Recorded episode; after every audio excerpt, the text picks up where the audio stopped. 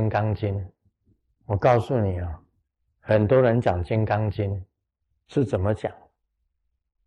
他先解释《金刚般若波罗蜜经》，然后再讲姚成三藏法师、鸠摩罗什翻译的这个翻译。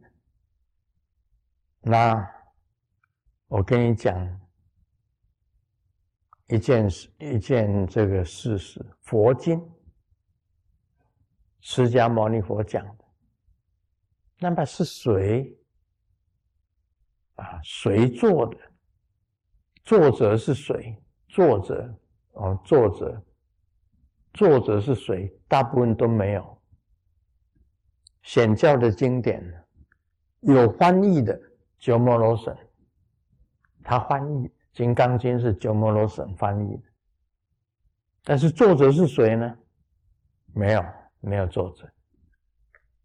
显教的经典大部分都是这样子，任何一个经典差不多都是这样，没有作者，只有翻译者。密教的经典不一样，你没有注意到，密教的所有的经典都是有作者、有翻译者。这一本经典是谁做的？道果、毕瓦巴是作者。翻译的另外有翻译的，密教的经典很多，密教的经典也是很多，都有作者。是谁做的？是宗卡巴做的，《密宗道次第广论》《菩提道次第广论》，所有五部大论都有作者，不是弥勒菩萨做的啊。唯识中观都有无着。释经、唯是啊，中观呢都有龙树，都有提婆，都有作者。唯一的显教的经典，显教的所有的经典都是没有作者，只有翻译的人。啊，你们有没有发现？是你们发现的吗？密教的每一部经典都有作者，有翻译者。显教的经典完全不署名，没有作者，这是一件啊值得探讨的问题。当然，是释迦牟尼佛讲的，但但是讲的时候啊，在印度古代啊，在印度古代，释迦牟尼佛讲，底下的人如果也跟着忙着做笔记。在那边用笔在把它记下来，在印度古代啊是不礼貌的行为，不是一个礼貌的行为。印度古代属于不礼貌的行为，好像释迦牟尼佛说法，啊底下的弟子忙着做笔记，把他们师傅讲的话记录下来，这是不可以的。在现代是可以，古代是不可以的。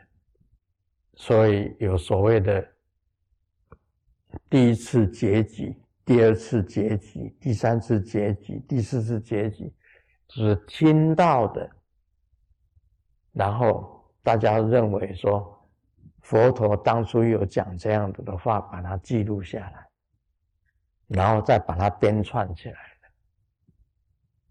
一般的经典都是这样子。阿难的记忆力很好。阿难尊者啊，阿难尊者的记忆力很好，所以大部分都是阿难尊者听到、听来了，他记得住，他能够把他说讲出来。那底下的人、底下的门下弟子说，确实有讲过这个话，然后才把它记下来，把它记录下来。那现代的人谁有那么好的记忆力？我就是在想，师尊说法那么久，我自己都忘了很多，我自己都忘掉了，讲了我都忘掉。你们在座的诸位，有谁能够完全从师尊说法开始一直到现在，你都记得住的人有没有？有的就就来告诉我，你就是过去的阿难。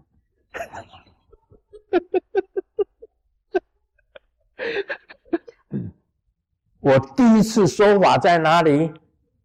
在台中驼便坑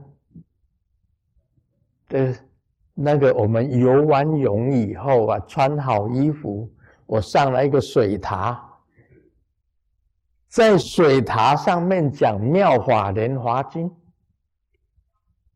那时候在场的是谁？哦，你看，莲氏莲祖，他们两个是老弟子。你们有下去游泳吗？那时候看好风水啊！那时候我看好风水，就到头便坑的河流，台中头便坑的河流去游泳。我喜欢我啊游泳啊，大家就跟着下去游泳。游完泳啦，还有时间啦，我在水塔上面坐在水塔上面，就讲《妙法莲华经》。从那个时候开始到现在，有谁能够记住我我的说法？或者你从皈依听师尊说法，你完全一个每一个字都记得住的，那个是一定是阿难尊者转世，真的很难呐！呃，这个真的是。所以真的是非常的殊胜，非常的稀有，好吧？今天说法就到这里。哦，妈的，等你哦。